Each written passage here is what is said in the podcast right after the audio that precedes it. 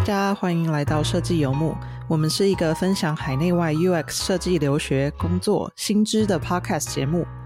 透过轻松分享的方式，让你可以边听边获得新想法，跟我们一起在 UX 的路上学习成长。今天我们来到了第五季，这一季我们与 Service Design Network 的合作，推出以服务设计为中心的专属季。我们有幸邀请了许多服务设计界的知名人物，希望让大家更了解服务设计，并且了解这些专业人士是如何定义、实践、推广服务设计的。期待与大家一起探索服务设计的奥妙，并且分享更多关于设计和人生的故事。那我们就开始吧。Hello，大家好，这里是设计游牧，然后我是 Jasmine，哎，我是年华。我是新雅。今天呢，我们邀请到非常非常期待的 Mark Sigdorn，就是他是呃服务设计界必读书本，This is Service Design Thinking，This is Service Design Doing。然后接下来还有还有很多其他本书要出的，嗯的作者。所以如果对服务设计有所涉猎的，大家应该对于 Mark 这位人。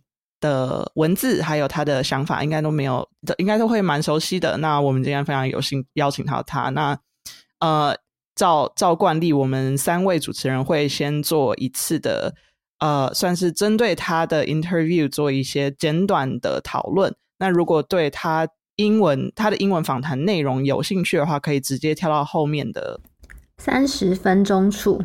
那我们就开始吧。好诶。那我是新雅，我这边就先来稍微介绍一下 Mark 的背景。然后，其实我们一开始在跟他聊的时候，也有就是问他说：“哎，是什么样的因缘际会让他有机会进入到服务设计？然后，甚至是成为推广这个呃学说或这个方法持续推广的 influencer 这样。”然后，by the way，他说我们是第一个叫他 influencer 的人，他觉得非常荣幸，很有趣。对，所以 Mark 其实他本来的背景就是他的大学背景并不是设计方面的，他是做旅游业的。然后他说他在大学毕业以后，很长的一段时间其实都是投入在旅游业，然后甚至是有担任过像滑雪教练啊这样很呃很对于旅游热情不同的角色。那后来是因为，嗯，他有一个好朋友接触了服务设计，然后并且跟他介绍了服务设计，然后他发现，哎，这个呃，这个设计方法可以带来非常多的商业价值，然后甚至跟他本来在做的旅游行业也有高度的相关，因为比如说 Journey Map 就可以去讨论到每一个服务接触点在旅游业上面会发生什么样的内容，跟怎么样提供服务，所以他后来才呃辗转的决定要跳入这个行业。可是当时他想要进入服务设计，然后想要自己学习的时候，就发现说，呃，那个时候是在大概二三岁，大概二十年前。那那个时间点，其实网络上或者各方面，呃，学校都没有相关的服务设计资源，所以他其实一开始找的很辛苦。然后当他要去协助其他公司去导入这个方法论的时候，也没有相应的一些呃教练啊或者其他的课程去帮忙。那他因此而决定在那个时间点开始建立社群，也就是说，把在各个不同的领域有在做服务设计的人拉拢在一起，然后开始进行讨论，然后并且也才有呃后来决定要出书的这个计划。那他的几本书，像是前面两本《This is Every Design》呃，还有《This is Every Design Doing》，都蛮有趣的，因为他是主要的共同作者之一，有三位主要共同作者。并且他们的方式是用 open innovation 的方式，也就是说，他们的书中会大量的去收集这个社群里面大家使用服务设计做出的案例，所以里面有高达近一百个不同公司啊、不同部门啊、不同的公部门、学术单位或是专呃盈利组织，他们使用服务设计做出来的案例，然后去达到推广的效果。我想这也是。为什么这本书会这么的大卖，然后并且成为大家必读的一本书？因为它除了理论之外，也有很多很多实作的案例在当中。那他后续在 PhD，就是他也有进入学术界，然后去呃深读关于关于创新、关于价值、价值创造这样的领域，并且嗯，在他的 PhD 的时间，呃，念博士的时间也进行了创业，然后创业都是跟服务设计有相关的，并且是用一些呃软体程式去帮助更好的进行呃服务设计的实践。所以，嗯，在博士期间也同时创立了其他的公司，然后开始进行服务设计顾问的这个角色。那他有一个，他有跟我们分享，他觉得很重要。作为服务设计顾服务设计顾问，很重要的重点会是要创造更多安全的环境，去帮助他的客户、其他的组织相信服务设计，并且开始使用服务设计，然后陪伴他们，像教练一样陪伴他们，一步步的走完这整个流程。那后面也会有更多，我们会在。深度去讨论，他认为服务设计这个流程当中哪些地方是更重要的，哪些地方是我们必须要呃更着重的，然后去帮助更多的呃去帮助组织完成服务设计的应用。这样，呃，第一段我自己有听到一个比较喜欢的点是说，在沟通服务设计有一些障碍，其实我觉得这个对于任何一个设计师应该都类似，就算是连。UX 设计，我们自己会认为非常的 establish，大家都有个清楚定义。其实每个人讲 UX 的想法可能都还是不太一样。他讲的是服务设计案例嘛？那他提到说，呃，服务设计并是两个字组成的。服务假设是指一个享用好咖啡的体，呃的一个体，呃服务流程来讲好了。那设计班你可能大家就觉得是美感的部分，所以服务设计加起来就会变成呃咖啡。服务的美的呃有美感的享受咖啡服务吗？但这个不完全对嘛？那我觉得比较，它是用一个比较呃呃全观的角度，是讲说服务以我们现在的经济结构来讲啊，其实占了绝大部分的经济活动。这个可能反映在它的 business school 背景，它是这个角度去看的。那服务设计其实是把这些经济活动呃产生这些经济活动的一个流程。那这个我觉得是重要的，所以为什么我们在呃这个题目会陆续就会提到说，大家端如何定义自己正在做的事情，这也是跟你如何找到呃如何说服别人、找到盟友都是一个重要的事情。那我觉得服务设计自己也特别嘛，以呃以音乐设计我们自己角度来讲的话，呃服务设计我自己理解是，当然就是在呃既有的体验这个层次。之外，再往外多跨一步，所以很长就是跟呃，为了让自己做的东西能够有更大的影响力，或是跟其他人产生关系，跟其他呃更明确可能跟其他同事产生关系，就说哦，那我们只是讲的是服务啊，那你看我们为了让这些事情能够呃，现在的公司员工为了要去服务顾客会有这个流程，所以我们东西就不只是做产品啊，那包括你做的事情会跟这个产品有关系啊，所以我们要一起合作啊，所以很多是在拉拉帮结派。说服大家一起 jump in，一起呃贡献这个专案的一个方式嘛，所以一样就是这边服务设计也让，所以是一个往外 reach out 的一个机会了，这是我自己的呃理解。嗯嗯嗯，关于定义的话，我觉得很有意思的是，Mark 比我想象中的更不是那么在意一定要用服务设计这个词，就是他是，我觉得他。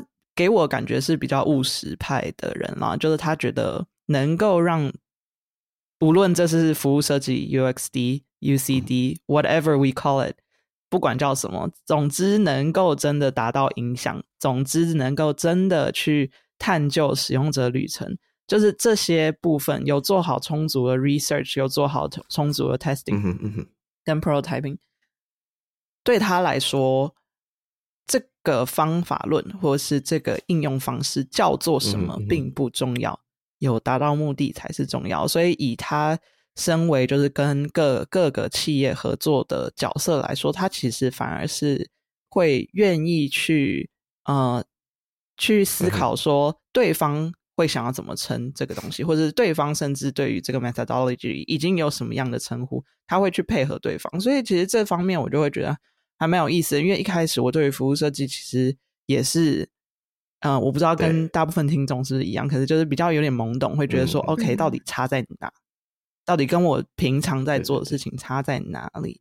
那我觉得 Mark 给我的这个解释，或 Mark 的解读，就让我觉得 OK，那这样我就可以理解了。就是其实并不是说我做的事情一定不是服务设计，因为我做的事情我称之为 UX 设计嘛，所以就会觉得说，哦，他对于文字的 着重比较没有那么那么那么严苛，嗯对，所以我就觉得还还蛮有趣的，因为毕竟他是写那本书的人，所以我会觉得说，哎，他他应该会很 care，说大家应该要全部都用 service design 才对，可出乎意料，他对我跟我觉得他自己，我我刚刚 Jasmine 讲这件事情，呃，让我想到一个，我我我对他的感觉啦，就是他毕竟是一个推广嗯。服务设计、或者是在组织内呃卖这个概念的人。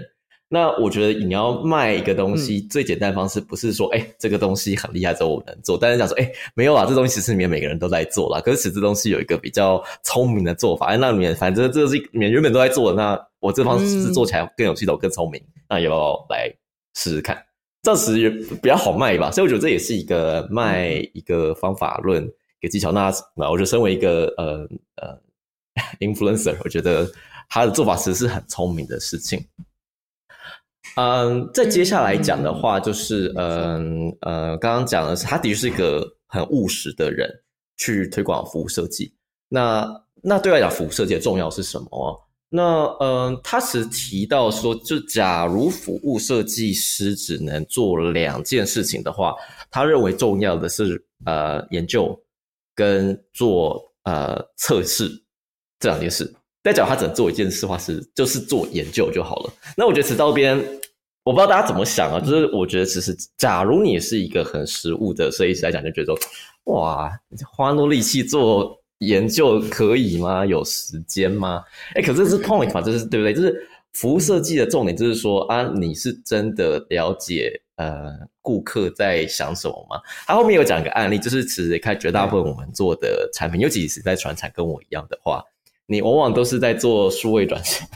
我觉得数位转型现在有点脏话，是指 doesn't imply anything。可是，因为我的意思就是，这东西有讲跟没讲意思是一样的。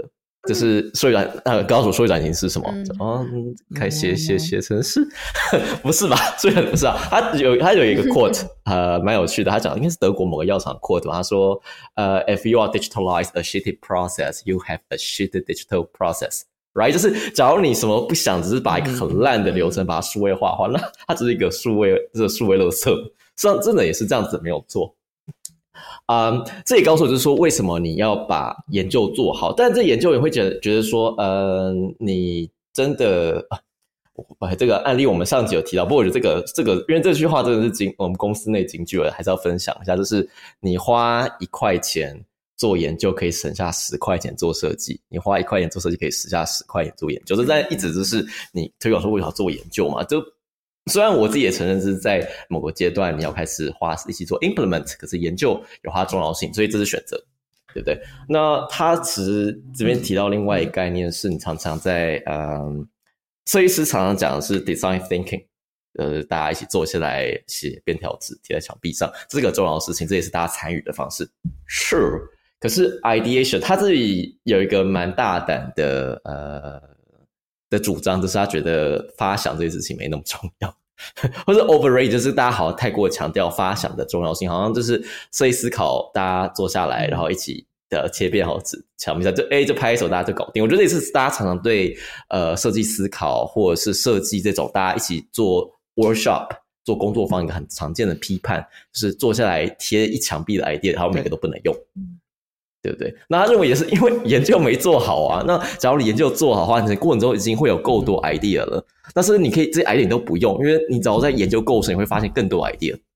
但是场地还是是对的研究啊。然后你做研究发现没有什么 idea 的话，那研究有点做错。这也是我觉得大部分大家觉得做做研究，或是为什么做某些感觉都浪费时间，是因为做错了，所以做起来没有效果嘛？Right？而且这边想要加一点，就是其实我觉得总归来说，其实也是大家常听到的那句话，就是重要的是找到那个问题，不是找到那个解法。所以研究其实就是发现正确问题，或者发现真正痛点的一个方式。然后 brainstorming session 或者 workshop 其实相对来说比较像是呃根据那个对的问题去找解法，或是根据或是去呃算是炼金吗？就是如果说已经有那个问题，你可能可不可能能不能再把它精炼到更线索的问题？能不能把它精炼成更明确的的嗯该解的东西？就是这件事情，我觉得。其实蛮同意说，它如果是一个很大的问题的话，重点是研究，就是你要先把那些问题精炼出来之后，再来谈要怎么去解决它。其实终归来说，我觉得大家讲的事情都一样，只是方法可能稍微不太一样。那在呃做完研究，就假如你有更多时间做研究以外事情的话，他就会讲呃，他认为服务设计的范畴，呃，他呃服务设计的手背范围有多大？那他从一个常见呃设计，不论哪种设计，常见设计失败来自于交付。哎，我觉得这个啊水很深哦。他是讲说，就是假如你一般画的，不论是漂亮的界面稿啊，但是它是用 customer journey map，呃呃呃顾客旅程地图，或者是服务蓝图等等这种设计服务设计交付呃一个总结式的一个结论式的呃报告交给顾客说，哎。哎，这是我们共同出来的愿景，然后接下来就靠你了，那完蛋了，这个设计一定失败。嗯，我觉得我很同意啊，就是其实绝大部分呃设计师，这是一个设计师还没有融入那个团队，他他用的词是 embedded，只要嵌入在里面，就是你感觉是团队一员啊这个程度，你才有办法让设计能够落地。那我觉得当然在设计落地上，呃，如何落地本身也是个设计流程。他讲 implementation part of design process，which is true，就是我们只是花很多力气。为什么设计师常常大家会笑自己在做杂物或杂工？就觉得绝大部分也是为了让自己让这些事情落地，有很多呃苦活跟累活必须要有人承担。那假如这些事情可以让这件事情发生的话，那我们为何不去做呢？这我觉得是一种，我只讲使命感喽，是吧？那。所以总结下来的话，假如我们把设计看到这个程度的话，呃，那你就不会觉得说，呃，设计师就不是做界面稿的，还是办工作坊的了，而是你是让设呃让改变成真。但我觉得改变成是一个，也是一个很空的虚化啊。但我觉得其实更多就是说，你的范围就已经不只是 界面稿做完，哎，工程 team 靠你们了。就不是这样子嘛？假如你是做呃改呃让呃改改变管理的话，那你会去思考更多事情。我觉得当自己的把责任感往外扩，似乎是呃之前讲很多事情，就是在讲是责任感往外扩，能够获得 accountability。哦，很久以前教这个词，问责的一个啊一个描述方式吧。这我刚刚这边第二段，我就听到个蛮大的一个重点，你要补充吗？我继续往下讲。呃，就是他那时候有提到，呃，其实也是接续念华刚刚讲的，prototype 很重要。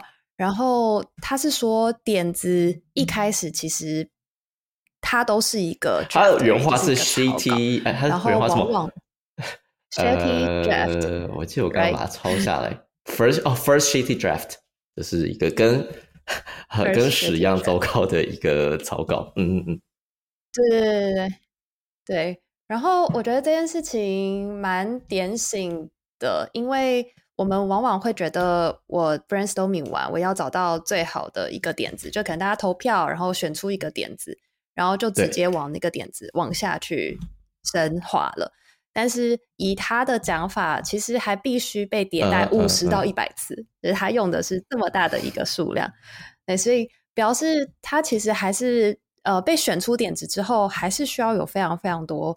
的后续精化的讨论，然后甚至是我帮助这个点子，如果用服务设计的角度来说，会用一些 journey map 啊、blueprint 啊这样的工具，去把完善出它能够怎么去系统化的进行呃实践。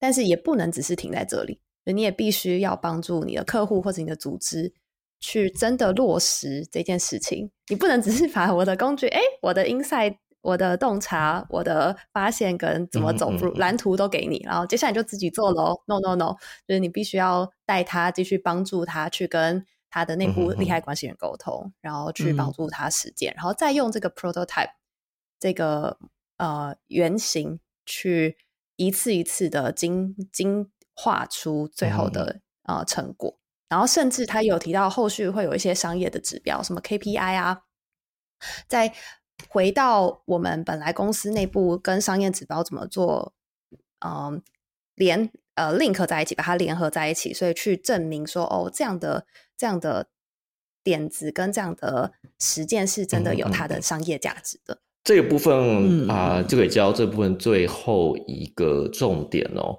那就是你哦，那服务设计，我们讲很多服务设计的事情，可是你可能还是觉得哎不是啊，知怎么知道它要如何落地啊？他给一些蛮也是蛮务实的建议啦，就是嗯，不论是你先从一个小，就是你先不要觉得说我服务设因为服务设计的尺度很大嘛，那你就觉得这东西好像没有用在呃公司整体或是一个很大部分的流程，好像就没什么效果。没关系，就是你还是尽量找到一个最小的可行的范围去测试看看。他的建议其实是先从呃员工体验 （employee experience） 开始。他讲一个蛮好话，就是大部分呃 customer pain point 呃 sometimes come from employee pain point。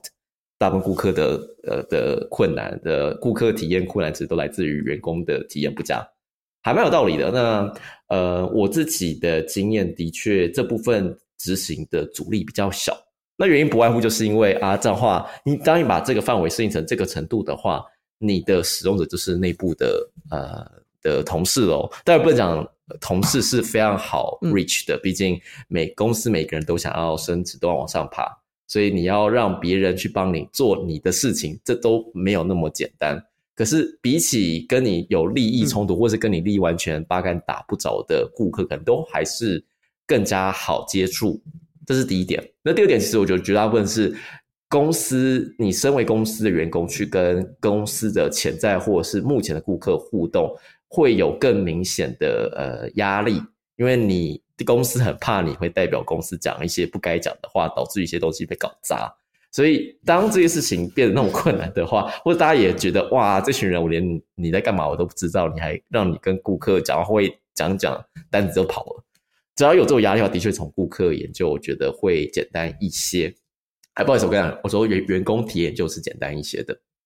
呃，他有讲说，那其实呃，在公司内推广服务服务设计师，你自己也不用讲服务设计这个词嘛。但需要讲其实是那要用什么方式去描述呃商业个案，就是说为什么你要花钱做这件事情？这东西其实还蛮能够呃呼应我之前跟。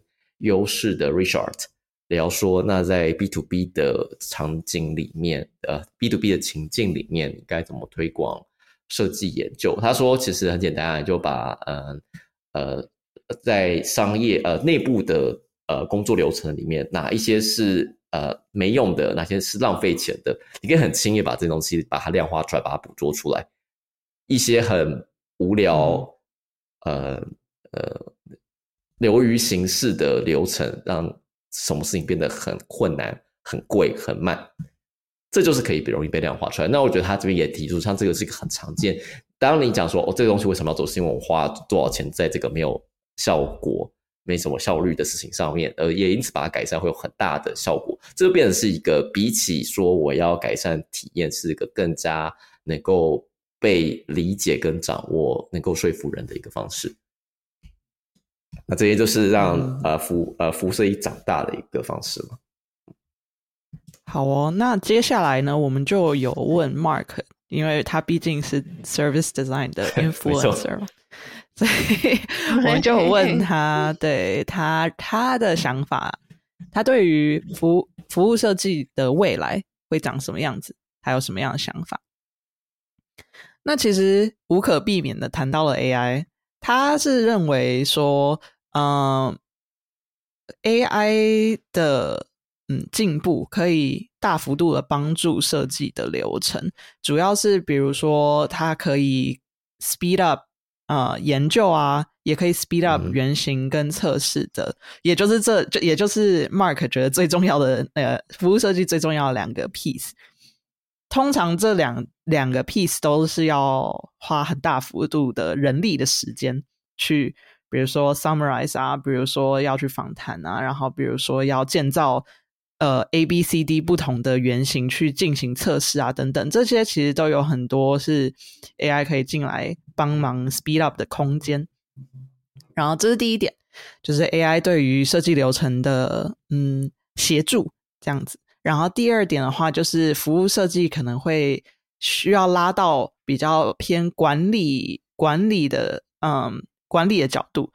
要怎么说呢？就比如说像可能服务设计现在很多 implementation 都还是在呃专案或是团队的结构，可是其实像服务呃像服务设计的使用者蓝图等等这些东西，其实应该是要拉到可以拉到企业层面去去，大家让大家都有在企同一个企业的所有人都有呃对于使用者有同样的想象、同样的理解，然后对于他们的旅，对于他我们身为企业，我说的我们 as a 企业可以服务的对象，他们所所遇到的痛点是什么？他们所遇到的呃旅程上的 blocker 是什么？这些东西大家是应该要以企业为单位有共识，而不是说呃每一个团队每一个专案有一个新的新的旅程，或是呃好像一样的 user，可是却是不一样的 user journey 这样子的事情发生。那所以希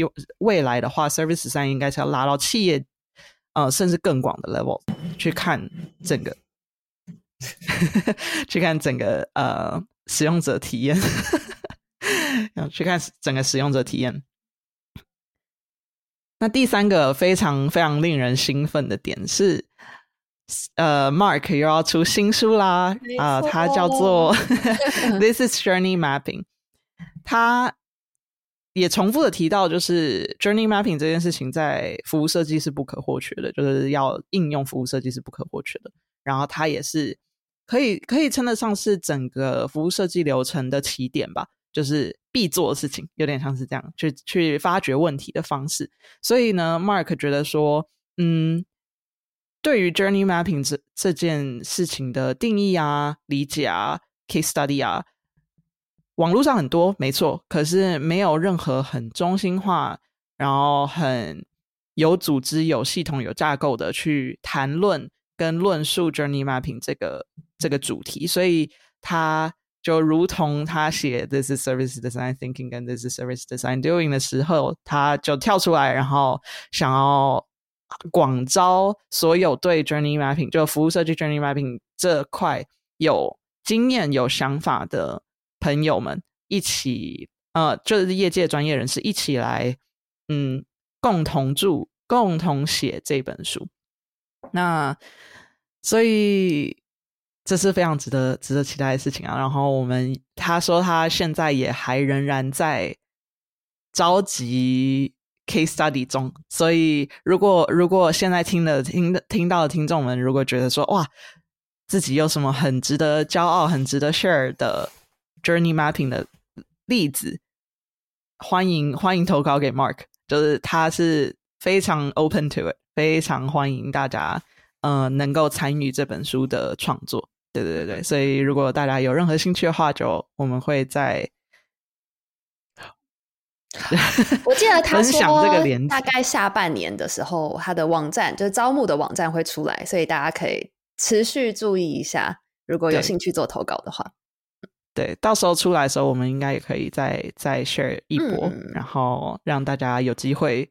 啊、呃，参与这个大工程应该会非常非常有趣。对、啊，好哦，那接下来就是会，接下来就是英文版的 interview，我们就是会听到 Mark 真正的声音，Mark 真正的 真正的说话的方式。他是一个非常非常呃好聊，然后非常嗯、呃、非常善于表达的人。所以其实如果英文英文听的还蛮顺的话，我非常非常推荐这次的 interview、嗯。所以如果有兴趣的话，就接着听下去吧。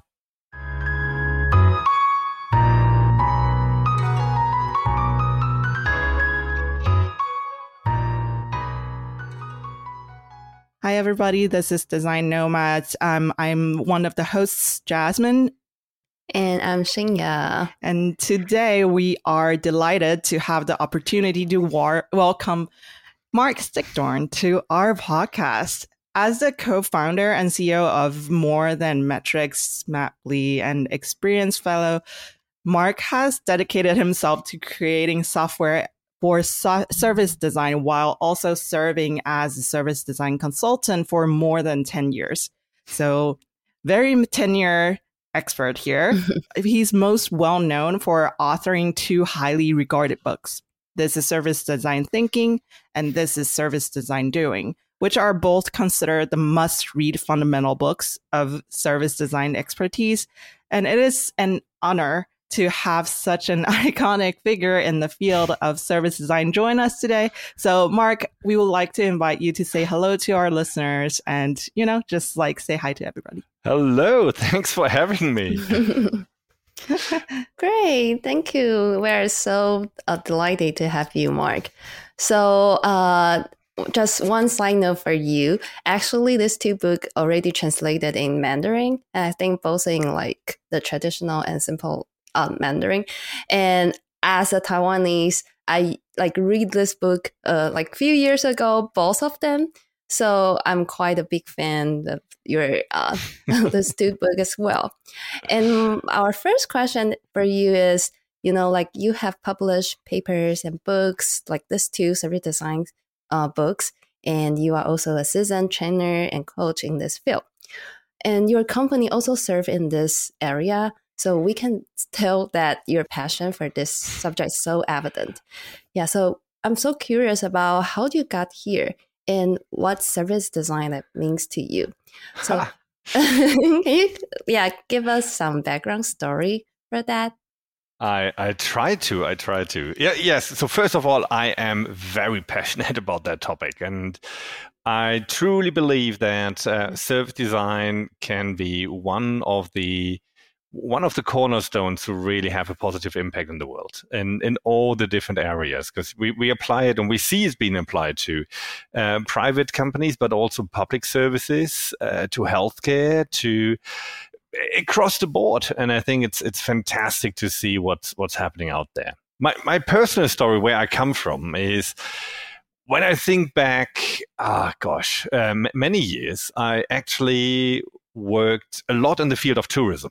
So, uh, gosh, I, I, don't, I don't, I'm not sure if I ever told that story, but I used to be a surf mm-hmm. teacher in summer and a snowboard teacher in winter, and uh, I worked in tourism, hands on, right? Like, like really uh, direct contact with people, and I, I loved that. And I got so much into tourism that I, I really pursued a, a, professional career in tourism and I wanted to work in that field and I I did and after a couple of years I um, I wanted to dig deeper so I started studying. What I studied at school so at university level um, was strategic tourism management so management in in tourism service industry 100% services right and then I started working in innovation in tourism and I failed really hard with what I learned at business school uh, applying that to innovation in real life. Because what I learned in a, in a, very traditional business school in Germany at that time was basically, I'm, I'm, exaggerating now a little bit, of course, but basically it was write a business plan and then execute. Mm. And that doesn't work in reality, as we all know. And I got really frustrated. Long story about that, but I cut it short. Um, a good friend of mine, Jacob, uh, is actually a designer, and we know each other because we grew up in the same town. We're both from a, a small town in Germany, in Münster, and um, and and I think it was during a, a ski holiday uh, where we both um, been to. Uh, when he talked about how design tackled things, I got so fascinated by that um, that I wanted to dig in deeper.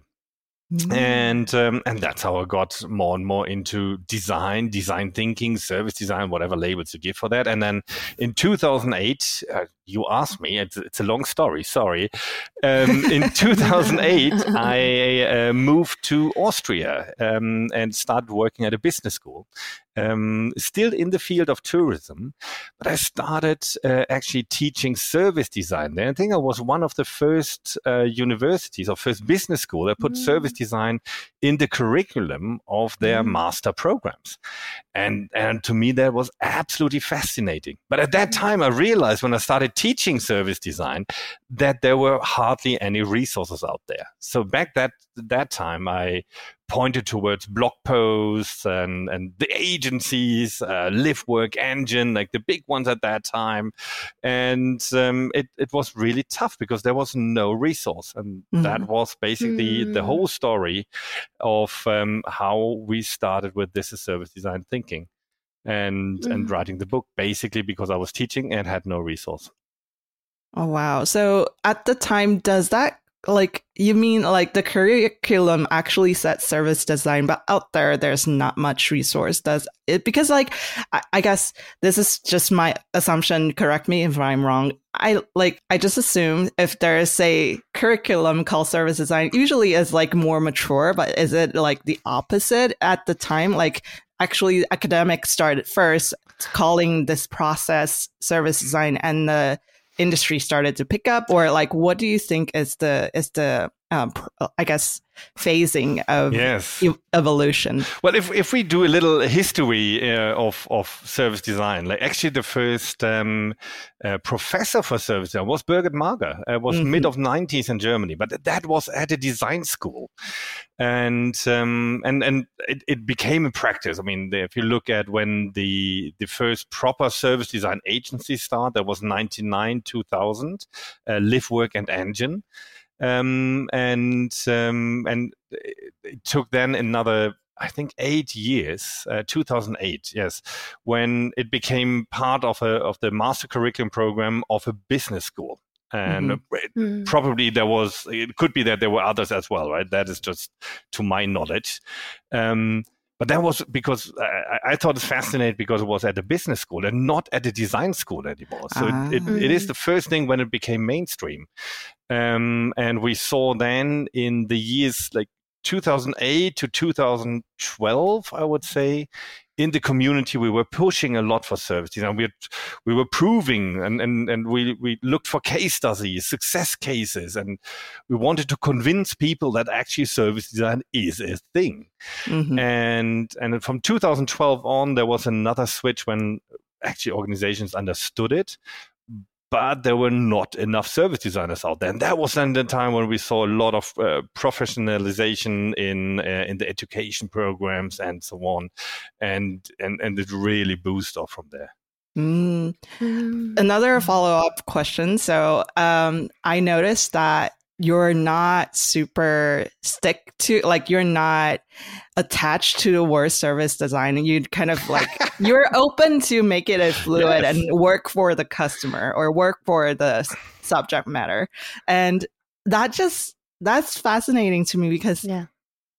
like you wrote the books so we just consider like you're you're the one who's like evangelizing and hoping everyone adopt this yeah. work. But looking at your like interviews on like video in- yes, interviews, yes. you're open. Like you're saying like service design, okay, UX design, fine, experience design, anything mm. that works, smart. I, okay. I, don't care. Yes, yes you don't that's really right. I, I, I yeah. personally I like the term service design, and that's what mm. I use. And mm. and because for me it was I've, it took me a while to understand what actually service design is, but once I realized it, I realized it's exactly what I was doing.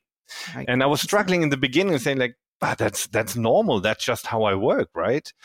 But that that is exactly the thing. Back at 2008, when I when when when there was the first service design conference and the community really started, and SDN, the service design network, really mm-hmm. picked up.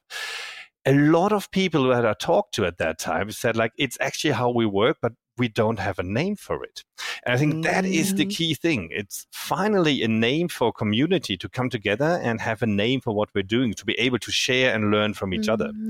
But if I look at my uh, at my clients, the the the organizations who use our software, who um, who go through our trainings, who who read our books, they all call it slightly different. There's of Mm. course a band Mm. like a, a whole batch of people who call it service design, but others call it experience design. I, Mm. I don't like that word because I don't think you can design an experience. You can design a Ah. service with the intent to create an experience, but fair enough, they're using it. Others call it design thinking.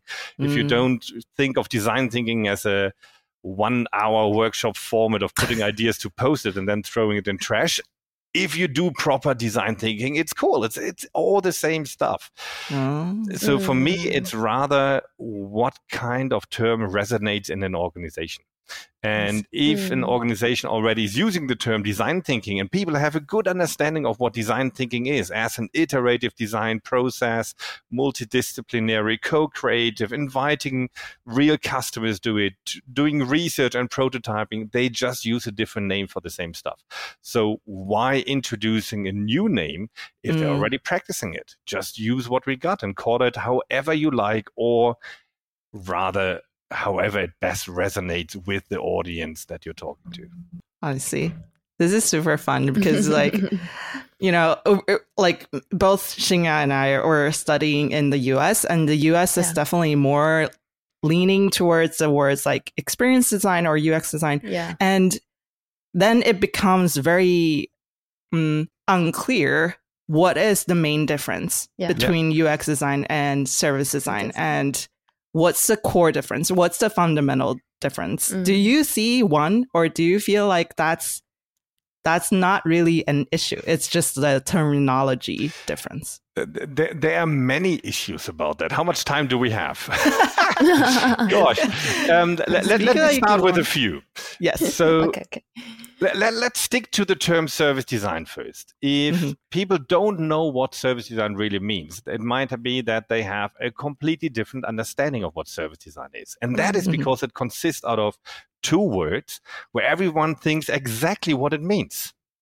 Like people hear service and they think uh, that's good service, right? That's how the waiter brings you your coffee. That's good service. And they hear design and they think of um, design, how it's used colloquially um, when you speak about, oh, the design of the new iPhone. So they think about Mm. aesthetics. And then they put these two words together when they hear service design and they think they know what it means. And what they think what service design is, it's the aesthetics of how the waiter brings you your coffee. Now, if I think about service design, I see service is what makes 80% of our GDP.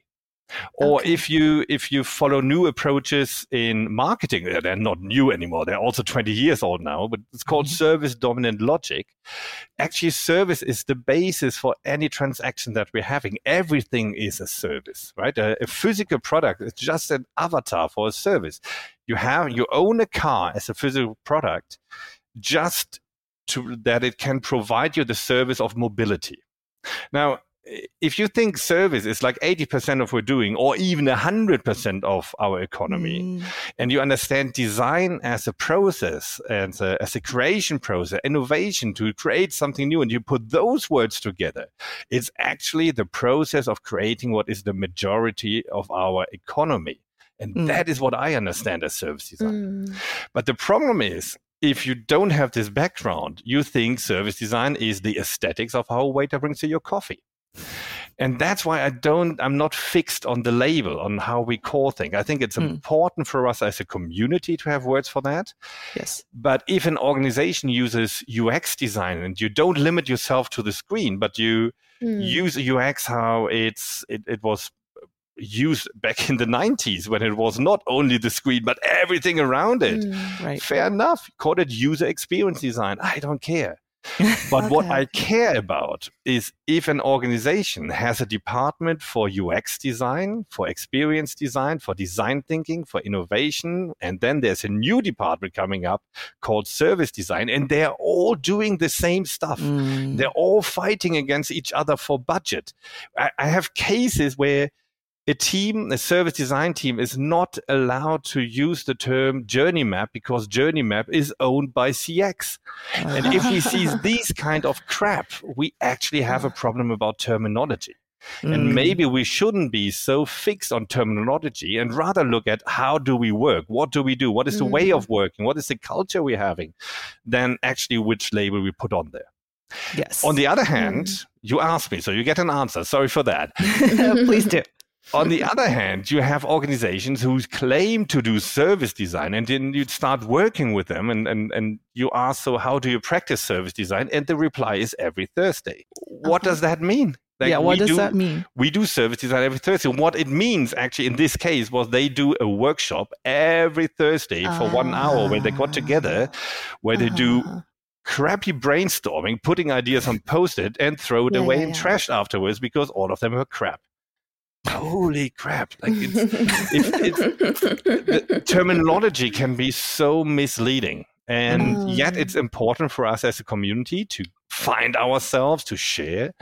Yeah. But when I start working with an organization, I try to understand how they work beyond their terminology because I don't trust words. I don't trust the terminology. hmm Mm, Mhm. mm, mm. For sure. Yeah. And speaking of like practice, like the actual Mm. process, regardless regardless of the label, Xingya here has some question about, you know, uh wh- Yeah, what it means actually to doing that area. Yeah. services. Yeah. yeah yeah so it sounds like a lot of uh, maybe company or your clients they just um, focus on the service or the meaning uh, not the meaning of the service design but this methodology those workshop those brainstorming that they can use or embrace or utilize these tools but not really uh, focus on what exactly it means on what it can bring the most valuable thing from service design so uh, I saw that in your both books or your speech, you emphasize that the hard part is actually doing the final practice. And you mentioned that the ideal is overrated and prototype is a bit underrated. Yes. Yeah. So we want to like dive a dip, bit deeper into this framework or this area. And uh, I would love to learn more about what exactly you think about this prototype stage and how to really practice that. Yeah. Yes, absolutely. Um, so I, I, I'm I'm not sure who said that actually, because there's either Adam uh, Adam Lawrence quoting me on this, or or I am quoting Adam Lawrence on that. The truth will be in the middle. One of us said that. Um, but what we say is, if you only do two things in service design, it should be research and prototyping. Mm. If you do only one thing in service design, it should be research. Really Mm. understanding the customer needs, pain points, uh, behavior. That is really, really important. If we, if, if otherwise we create create great products uh, that serve um, no pain point, no need, no Yep. motivation, so it's useless. Um, I think there is uh, that's why we like to say ideation is overrated. I think there's an overemphasis of ideation that is also to do with how people understand design. Ma- Many Mhm. people think that design is actually a creative process, and it's only this creative process, right? Where people come together and have a great idea, and it's all about the big idea, and um, and and then you just need to make it real. And and, and there so many flaws in what I just said. The first thing is it's not about the idea. It's not about the brilliant idea because every idea that you have is just what we like to call. I'm not sure if I can say this word here because we're in the we're in the US podcast, but excuse me, it's an academic phrase. It's called the shitty first draft. The shitty first draft. So it's it's True. it's true. It is an academic concept, right? There are books about it. There are there are Mhm. papers about it. And if you understand every idea just as a shitty first draft, it frees you up from perfection. So many people and organizations hold back their ideas because they think they're not good enough. But Mhm. actually, we're we're crap at judging ideas if they're really new and and and like we, we haven't tested and felt and and see what's behind it. So the notion of the shitty first draft frees you up from perfection, but it also says like every idea in the beginning is just a first draft. Mhm. And to Mm. make it really good, you need to iterate on that. That actually goes back to a quote from Ernest Hemingway. Hemingway was famous for the clarity in his language. Right. And he once got asked how he Mm. achieves the clarity in his language. And a quote from Hemingway is uh, the, every first draft is shit. But Yeah. then I rewrite every page up to 50 or 100 times, and that's how I achieve the clarity of my language. Now, Mhm. using the same idea in, in design means if we understand every idea as a shitty first draft, we need to rework this draft 50 or 100 times. And we do this by testing and retesting, changing, adapting, and that is prototyping. So we might move in prototyping from low fidelity prototyping, so really crappy, fast ways to test our ideas, to find the biggest flaws in it as early and as cheaply as possible, Mhm. and then move and increase the fidelity over time until we have high fidelity prototypes, contextual prototypes where we test our prototypes with real customers in context, or we run pilots in the end where we run them for a certain amount of time in reality and see if if they really work before we actually launch it. But design doesn't never end with a nice concept. And the biggest the, the failures we see is if we end our design process with a blueprint or a journey and we pass it on to uh, an organization or to another department say now you just need to make it real this handover is doomed to fail so what we need to Mm. do is we need to understand that implementation is part of the design process because we still need to adapt to reality at this point. It's a Mhm. difference if you try out something for a day or a week or if it's ongoing for weeks and months day to day in a business. And that should be part of a design process. So we end our design process by having a lasting impact, hopefully positive impact on customers and employees. Mm. Mm. Oh. Yeah, I'm. I mean, Shinya, go ahead. okay. just wanna ask. Uh, so it's just just not hand over those uh the result of your research or the ins or the insight that you found out, but also come up with those idea and help your client to do the implementation. But I'm curious, like how to help them with the implementation. I mean, because like every company, they has their own structure and definitely a lot of stakeholders and teams that have to co-work together. Yeah. So what the uh, as a consultant, how to really Yes. uh, play that role to help them. the the role of a consultant in service design should be to become useless after a certain amount of time. Oh, Like, You you should work to get rid of your work uh, because Mm, service design is something that organizations need to do themselves. So, as a consultant, um, as an external agency and so on, yes, you can do projects for clients, and sometimes you need to plug a projects out of an organization.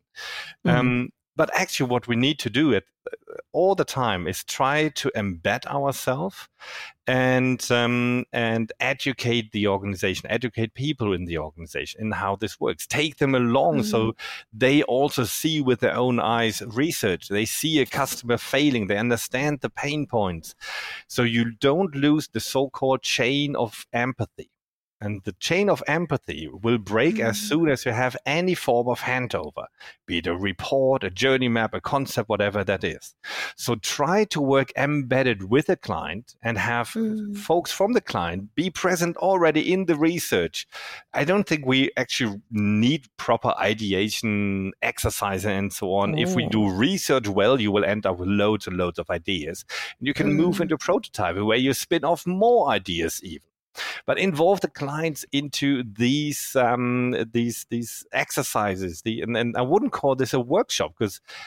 I I actually have a sticker on my laptop stating 95% of service design is not a workshop Mhm. because I hate it Mm. if people always think well service design is just a workshop format. No, it's mainly research and prototyping Mm. if you have the client if you if you have the client embedded in your project and you work embedded maybe even at the client side they're going to learn on the go about the customer needs about the pain points about um, the prototypes about what works what doesn't work so they feel ownership of the project Right.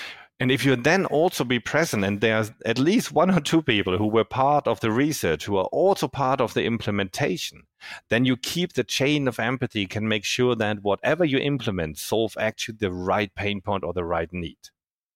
So, as an external consultant, our role is usually the one of a facilitator. And a facilitator mm-hmm. is someone who helps others to go through a process, to make it easier for them to go through a process. So it's also part of education all the time, where you help them to understand how this works mm-hmm. and practice it themselves.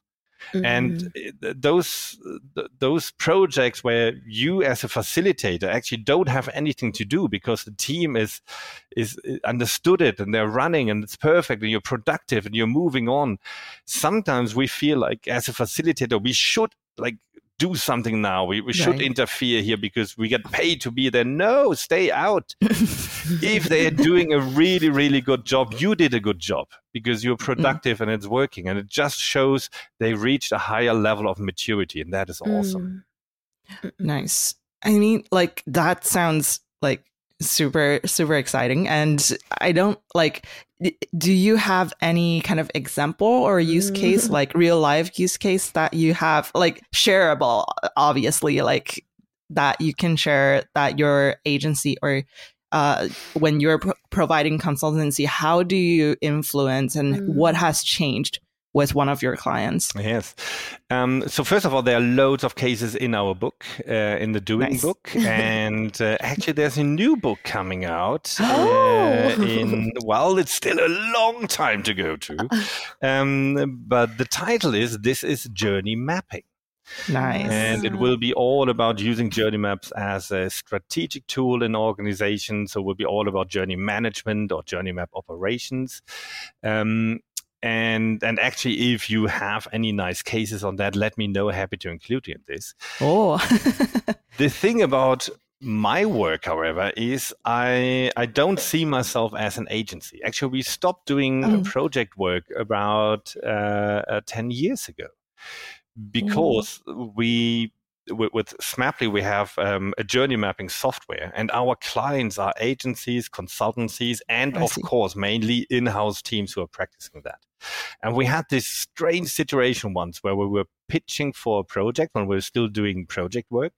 Mm-hmm. We were pitching for a project, and there were two agencies who were also our customers uh, of our software, and that was too weird. So we said, we're not going to do any project work anymore. What I still do is I help organizations rather on a strategic level to embed and scale mm. service design. But that mm-hmm. is not project work because uh, we we are partners of agencies and consultancies, and that's why I I don't like to talk about projects from others.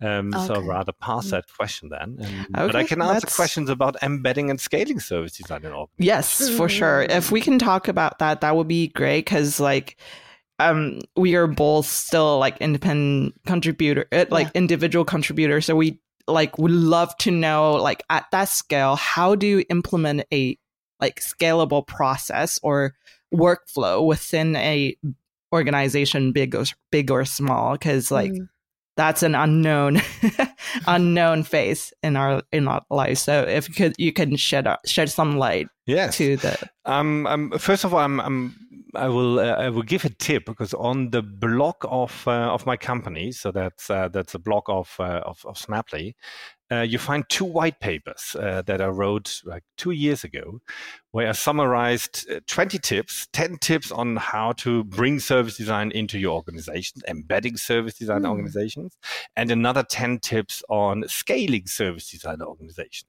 So what I could do now, I could just pick a few of those tips maybe and, and mm-hmm. quickly mm-hmm. summarize that. Yes. But if you want to read more about that, if you want to dig deeper, I mm-hmm. recommend mm-hmm. to uh, get those white papers for free, of course, on our blog.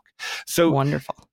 Um, one of the key tips, if you if you start service design in an organization, um, try to create a safe space for your projects. And I like to call it small projects stealth projects, like a like a stealth airplane that doesn't appear on the radar of the um, uh, doesn't appear on the radar. A stealth mm-hmm. project doesn't appear on the radar of the organization. So the tip there is give your projects the most boring name you can think of. Like process optimization of something where people smile and nod and yes do whatever you like if you create such a safe space for a project and it's the very first time you use service design in an organization you created a safe space where you can try out things mm-hmm. but also you can start with any projects that you're running uh, already and use bits and pieces of service design. It doesn't need to be a full blown service design project. Use a journey map here, use a system map there, mm-hmm. um, use some facilitation techniques here and there. Learn how it mm-hmm. works. If you then want to start doing a real practice in an organization, maybe not start with customer experience, but start with employee experience because it's mm. much easier to do mm. research, um, to work with your colleagues because you, you can just open the office door and hey, there you are, do research, or open your Slack group and do research, right? Mm. Mm-hmm. Um, talk to your HR team. It's it's one of the booming fields of service design is the field of employee experience or service mm. innovation mm. within HR. And and of course, throughout the pandemic, employee experience was a big thing about like right. working remotely and so on. But organizations understood how important it is to create an environment that uh, folks can actually be really productive in. So mm-hmm. it is mm-hmm. a field that is that is immensely growing and in my experience, HR teams are happy to get some help on the design process because they're not experts on that yet. Although some HR departments already have innovation teams and they're practicing it, but many don't. So right. if you team up with mm. them, you ask them what, what are the biggest pain points your employees have because they have all the data, right? We fill out all these surveys, but often they say we don't know how to tackle this. So if you team up with HR and you're able to solve a few of the pain points of your hmm. colleagues, mm. you suddenly create a whole round of ambassadors in your organization who feel right. the change themselves. And if they feel the sell, uh, the change for themselves and say like, okay, we can improve our own experience, maybe we can do this for our customers as uh, as well. So you create mm. ambassadors who can then actually get in touch with you which changes the way how you bring service design into the organization from pushing it into the organization where you train mm. thousands of people in it and hope that it resonates with a handful of them into a pull approach where you create awareness simply by feeling the change, understanding how it works. And then you find those who are intrinsically motivated to find this way to build the first uh, group of service designers in your organization that can then hopefully grow over time. Mm. Oh, this is a super interesting point. And yeah. like, so what I'm hearing is that like you can we can find like part of the organization that needs service design the most and they welcome service design the most and start with that and try to influence other part of the of the organization is that a is that is that good encapsulation of what what you're you're mentioning? Well, I, I don't think that there is one way to do this, right? I, I yeah. saw I saw many different ways how to bring service to an organization. That is just if if I'm talking to someone who where there is no practice yet, but they want to start mm-hmm. establishing it, that is one of the tips I give. Another one is look beyond terminology and look at how different parts of the organizations may be already practicing it, but calling it differently. And, and and in some cases they have really really weird names and you wouldn't think that they're actually doing service design but they're doing it they just call things completely different um, and and these are areas where you probably don't expect it to happen um, mm. one of the mm. growing fields there is for example in the legal departments legal design became a huge topic, and oh. it's it's fascinating.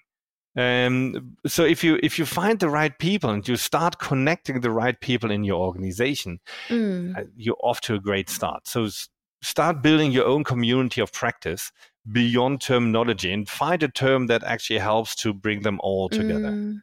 Mm. That's super okay, interesting. Okay. Yeah, yeah. I, I just remember one side note. I think in one of your speech, the video, you mentioned that uh, as a service designer uh, in a big organization, not only focus on your user or your customers, but you put at least 50% of your time or your efforts in also into the organization or employee themselves. So Yes. like you focus on of emphasize on both sides, not only like the usually we think only think about oh user center, customer center, but also the employee and your colleague center maybe. Yes, absolutely. And then there are many reasons for that. One reason is many customer pain points are actually rooted in employee pain points. Mm. How, how often did you Oh. call a call center for whatever reason, and the call center agent told you, I'm sorry, but the system doesn't allow me to do this? Right. The computer doesn't allow me to do All these are design flaws, which are a pain point for the employee and the customer. Right. But to Mm. solve the customer pain point, we actually need to solve the employee pain point. We need to make it possible for the employee. And one of the things we, we love to do is when we when we start working on employee experience and, and we work in a proper office, I love to look at the, um, the the workspaces of employees. Of course, with their consent, we do it together. Because if you look at all these little post-its around the screens, um, from in, in the back office, in call centers, all these little post-its are design flaws, are, Mhm. are ways to hack the system to make something work that doesn't work right now. So if you if you're sitting there with a with a call center agent or with with someone anywhere in the organization, and you have a conversation about the workspace and all the little hacks they have, they will share so many Mm. interesting stories about right. like oh yeah the system does allow me to do this so i need to talk uh, to to accounting and i found this one person there um, because our our kids are the same soccer club or whatever and and i really get along with them so i always call them because yeah the others don't understand what i'm talking about right. Mm. design flaw uh, that is something like if you if you then look at how often that happens and you actually make a business case out of that suddenly service design is not only about being nice to customers which is always Mm. fluffy and and not really like a business focus because it's Mm. hard to make money out of just being nice to customers let's be honest, we need to change how we talk about service design. What we need to Mm. talk is we need to talk a business case. We need to make an investment case out of that. Mhm. So if we look at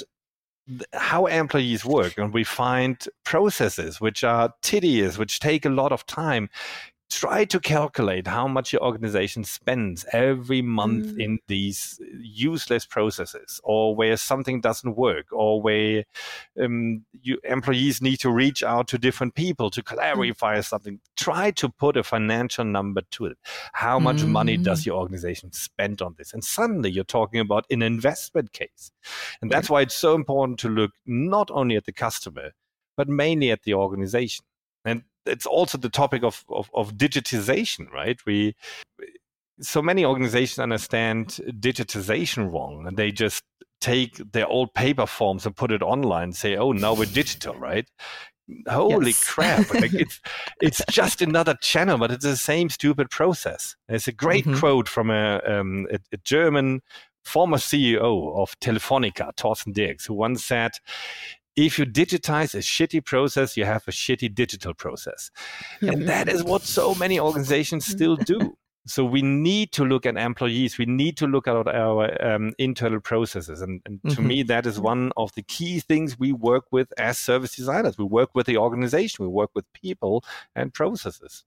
Yeah, that's a that's definitely like drastic different than the methodology I'm familiar with. So this is super interesting insight for sure. And this actually lead to our like next and hopefully last question if we don't have mm, like tons of follow-up questions like we did um how do you think the field of service design will continue to evolve Mhm. and change in the coming years especially like thinking like these couple of weeks mm-hmm. ai has been a hot topic. Yeah. what does that mean to service designers? Like i can foresee that it will like change or expedite a lot of the processes but like how how do you see it? We are very curious about your point of view. Yeah. Um, so the, the, a few things. I mean, I, I, I got to take out my crystal ball and look in the future, right? I, I have no clue how the future will be, right? this is this is just my ideas about it. Mhm. Um, what what we're seeing already, what is happening, I think uh, this and next year will be the years where, where, service design will get a huge boost in the sense of um, becoming a management approach and using it at a more strategic level. Uh, so if you really want to transform an organization from silo centric to customer centric, you need to have a common information system. You need to speak a common language. And that mm-hmm. is very often missing in an organization. But service design has tools for this, uh, like a journey map, for example. And it's not a journey map, but it's a system of maps where maps are linked into each other, where mm-hmm. you use journey maps as a different mental model for the organization to really become customer centricity in there, but also to show um, real data like KPIs, pain points, your project, and you actually use it to drive your roadmap where do we focus on next? What are the next projects we need to do? So it mm-hmm. serves as an information system actually to bring together research ops, design ops, and DevOps. If we look at a project mm. level, uh, AI already has a huge impact on our work. Um, but I think in, in the end, there's this, this great notion like not AI will replace your job, but someone using AI will. Right. And, and that is what we see in design. It just speeds up enormously through the usage of AI in all mm. different areas, right? Um, if I if I think back five or six years, we we had this product ExperienceFellow at that time, which we, we don't offer anymore. It was a half academic project actually. It's it's a mm-hmm. topic of my PhD actually. Oh. Um, it's uh, mobile ethnography, and mm-hmm. already at that time we implemented uh, machine learning rather at an academic level. It was a research project together with a university where we wanted to understand how much can machine learning help researchers in identifying patterns in qualitative mm. data. Mm. And it was fascinating to see. So what we've done is we took the data from previous research projects that we've done and looked at the data again, uh, but this time with the help of AI. And suddenly we saw more patterns, patterns that we didn't identify. Oh. So I think there are there are loads and loads of areas where we're going to see this in research definitely in prototyping a lot in in testing things in in uh, everywhere uh, really everywhere. so it will change the design process and i think it will speed up the design process a lot yeah wonderful Cool. Um, that's that's my last question. Xingya, do you have any question for Marc? I know you probably have gazillion of, of questions, but I just want to be cautious okay. of time. Yeah. Uh, I would like to jump back a bit. Just one yes. more question. Yes, sure. No so, yeah, thank you. I'm so curious about your new book. I mean, yeah, of course. So, because you already like wrote the service, uh, this is service design. I think that one is a very, uh, like the first and very friendly for the any audience they want to catch on this uh, specific uh, uh, topic or discipline.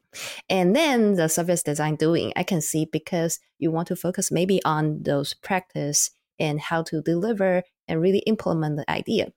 And now, why is it? It's the new book called uh, Journey Map. This is yes. Journey Map. Yeah. yeah, I want to actually. See. There's a book in between called "This is uh, Service Design Methods." Method. Well, yeah, yeah, yeah. Where, but we have the same mm-hmm. content for free online, oh, oh and yeah, it's yeah, basically the right. method collection there.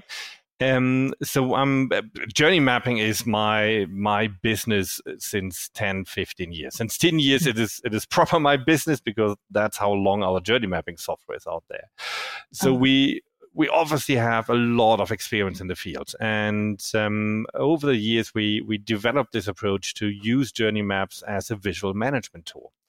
And I, I love this the, to use this tool, a, a, journey map, because it has so many different use cases. You can use it in a in a workshop, just put posters on the wall, and, and it helps already to serve as what we call a boundary object. So connecting people with different social backgrounds to make sure they talk about the same thing.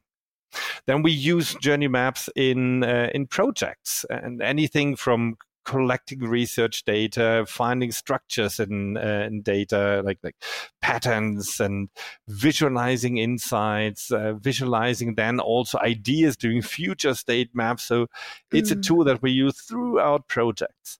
But this this rather new thing, or new, it's like eight years now, but using journey maps as management maps, as a as a visual management tool where you can update the map and it serves like automatically updated. It, it really starts serving as a dashboard where you can see mm-hmm. on a mm-hmm. day to day basis how do customers uh, see us today? Mm-hmm. What are the biggest pain points? This list of pain points how does the project list look like? Do we have projects that are already tackling those uh, those pain points? How are the different departments working? What is their focus right now? Mm-hmm. Um, we see organizations who change their organizational structures to become journey led. We see organizations where the what we call the journey performance indicator of a journey map, like a summary mm-hmm. of, of all the KPIs, pain points, and so on of a journey, becomes part of the management bonus system. And mm. that is mm. really how you mm. implement customer centricity in organizations. Because as soon as it's translated into what people care about who steer the company, right, then you actually will have a lasting impact on it. And mm-hmm. that is what we're seeing right now. I think mm. it's so mm. fascinating. But again, what is lacking for that is a resource.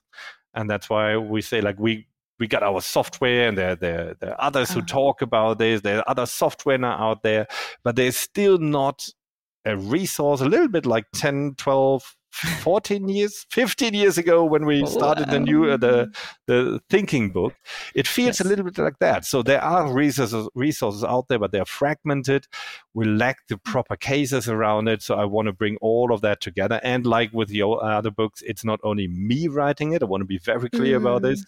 but i always teamed up with other main authors and mm-hmm. with the community like the last mm. book there mm. were more than 300 people involved in creating this book reviewing chapters, contributing cases, mm-hmm. and it will be a similar process now for this book.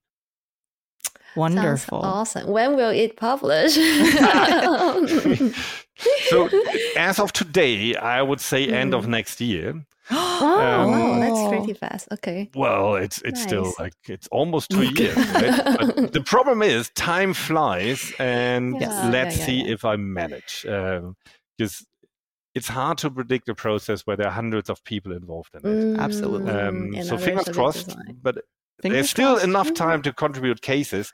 Get in touch with me. We're gonna um, we're gonna launch a website for the book this summer, and then you can actually uh, okay. uh, apply to become a reviewer. We're again looking for hundreds of people who help us uh, to nice. review the book, uh, to contribute to it, and yeah, looking forward to the help of the community.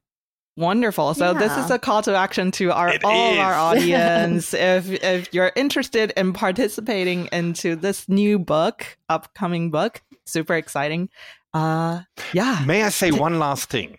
Yeah, please do. In, in, in, like you did a wonderful job in, uh, in in setting up this interview and and sending like like a brief outline before and so on. Well done, really well done. It was a great experience for me, and it was the very first time that I was called an influencer of service design.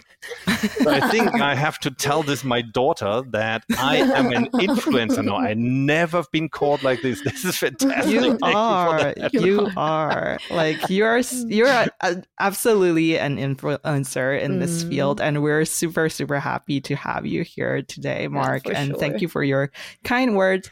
And I think we'll we'll we'll wrap it up here. And this so Thank you. And this is Design Nomad. I'm Jasmine. This is Shenya. Thank you very Marc. much. Thank you for having thank me. Thank you. Yeah, thank, thank you, you, everybody. so much.